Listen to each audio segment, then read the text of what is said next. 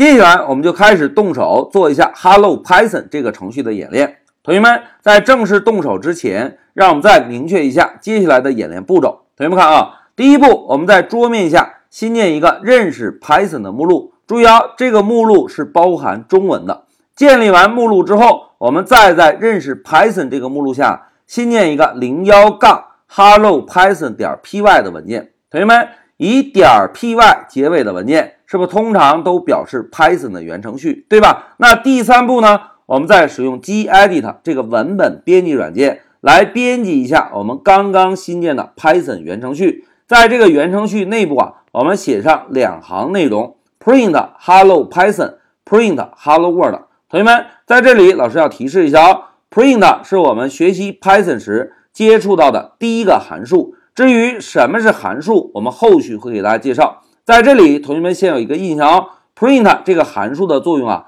就是可以把引号引起来的内容输出到屏幕上，那就意味着等下我们这个程序在执行的时候，会在屏幕上看到 Hello Python 和 Hello World 的输出。那源程序编写完成之后，那怎么样来执行这个源程序呢？哎，这就涉及到我们第四步要使用到 Python 的解释器。同学们要使用 Python 的解释器啊，我们可以在终端中直接输入 Python 这个名字，Python 这个命令就是 Python 的解释器。然后在解释器后面，我们把刚刚新建的这个 Python 原文件作为参数传给 Python 的解释器。传入之后呢，Python 的解释器啊就可以来解释并且执行这个 Python 代码中的内容了。好，步骤明确之后，接下来就让我们回到乌班图，首先做一下前两步的准备工作。来，让我们切换到乌班图，同学们看。现在老师的工作目录是不是在 Python 用户的桌面文件夹下，对吧？那首先我们做第一步，建立目录。在这里，老师问大家，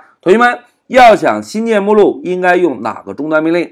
哎，非常好，make dir，对吧？然后紧接着注意啊，我们要新建的目录是包含中文的。那在 Linux 中想要输入中文，我们应该怎么做呢？哎，可以摁一下 Shift 键。同学们，老师在摁 Shift 键的时候，大家把眼角的余光啊，注意一下屏幕右上角这个小键盘。那现在老师摁一下 Shift，大家看，摁一下之后，这个小键盘是不是变成了搜狗的图标，对吧？然后老师输一下认识，现在空格，中文输入完成。如果我们想要输入英文呢，就可以再摁一下 Shift。大家看，现在搜狗的图标又切换为小键盘。现在我们就可以输入英文了。老师写一个 Python，然后回车。回车之后，同学们可以看到桌面上多了一个认识 Python 的文件夹，对吧？那现在我们先切换一下目录。老师写一个 CD 空格，然后摁一下 Shift，紧接着输入一个认识，再摁一下 Tab 键补全。现在老师回车，大家看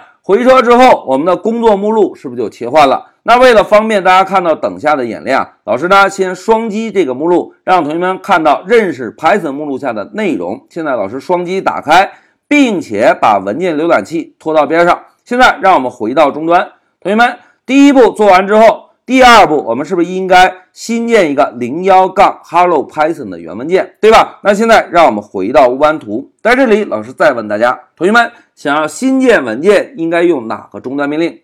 哎，非常好。Touch 摸一下就可以新建一个文件，对吧？老师写一个零幺杠 Hello Python，然后扩展名应该是什么？哎，非常好，扩展名就是 Py Python 的前两个字母。现在老师回车，大家看回车之后，我们可以看到在刚刚新建的目录下是不是多了一个文件，对吧？如果我们双击这个文件呢，注意看双击，哎，会把 gedit 这个文本编辑软件打开。那现在老师啊，就来执行一下第三步，编写两个 print 语句。现在让我们回到乌班图，同学们注意老师的编写动作哦。老师先敲一个 print 这个函数，注意注意注意，老师要敲一个括号。哎，大家发现没有？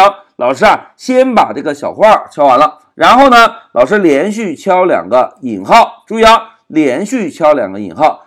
紧接着呢，老师再移动一下光标。把光标移动到两个引号中间，紧接着来写一下 Hello Python。好，现在内容写完了。有同学说，老师为什么要这样写呢？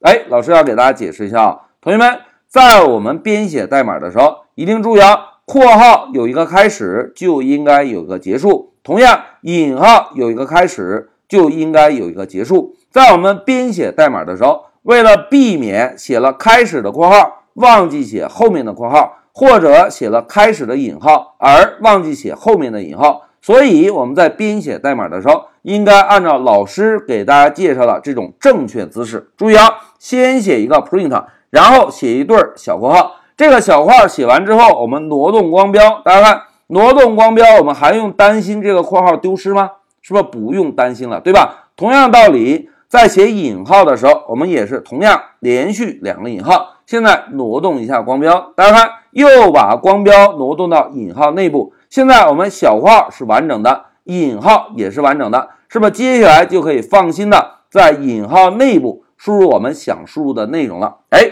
这是写括号和引号的正确姿势。那现在老师再写第二条要输出的内容，Hello World。好，写完之后，同学们。我们第一个 Python 程序已经开发完成了。开发完成之后，我们是不是应该运行看一下结果，对吧？但是在运行之前，有个很重要的事情，就是要把我们程序保存一下。同学们注意啊，如果使用 gedit 在编辑软件的时候，我们呢可以通过左上角这个星星来判断我们当前文件是否被保存。如果没有保存，这里呢就会显示一个星星。如果现在我们摁一下 Ctrl S，大家看。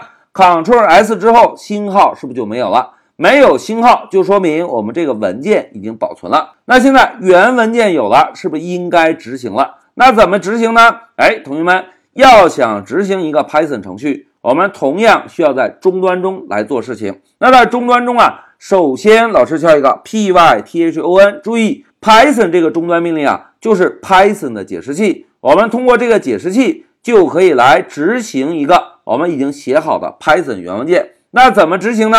哎，实际上非常的简单，我们只需要在 Python 后面跟上我们刚刚开发好的原程序就可以。现在老师摁一下 Tab 键补全，然后再回车。同学们看，屏幕上输出了 Hello Python，Hello World，对吧？如果我们想再多输出一些内容呢？哎，其实非常简单，我们可以返回到 Git 的。现在老师再按一个回车。然后呢，写一个 print，写一对儿小括号，再写一对儿引号。老师呢，写个 hello hello。好，写完之后不要忘记该干什么了。哎，非常好，Ctrl S 保存文件，然后回到终端中，摁一下向上的键。现在老师回车，大家看 hello hello 是不是也可以输出了？好，演练到这里，让我们回到笔记。同学们，在这一小节中啊，老师呢就给大家做了一个第一个 Python 程序的演练。在这一小节中，我们接触到学习 Python 的第一个函数 print。print 函数的作用是什么？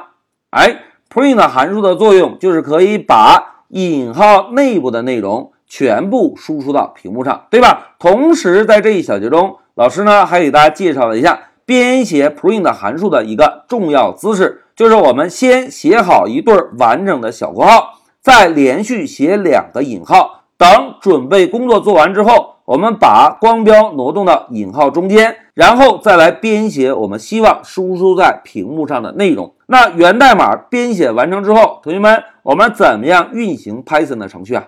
哎，非常好，在终端中我们敲一个 Python，Python 这个终端命令就是 Python 语言的解释器。有了解释器之后，我们呢就把刚刚编写好的 Python 的原程序交给这个解释器，交给解释器之后，解释器就可以来。解释并且执行这个 Python 文件了。好，讲到这里，老师就暂停一下视频。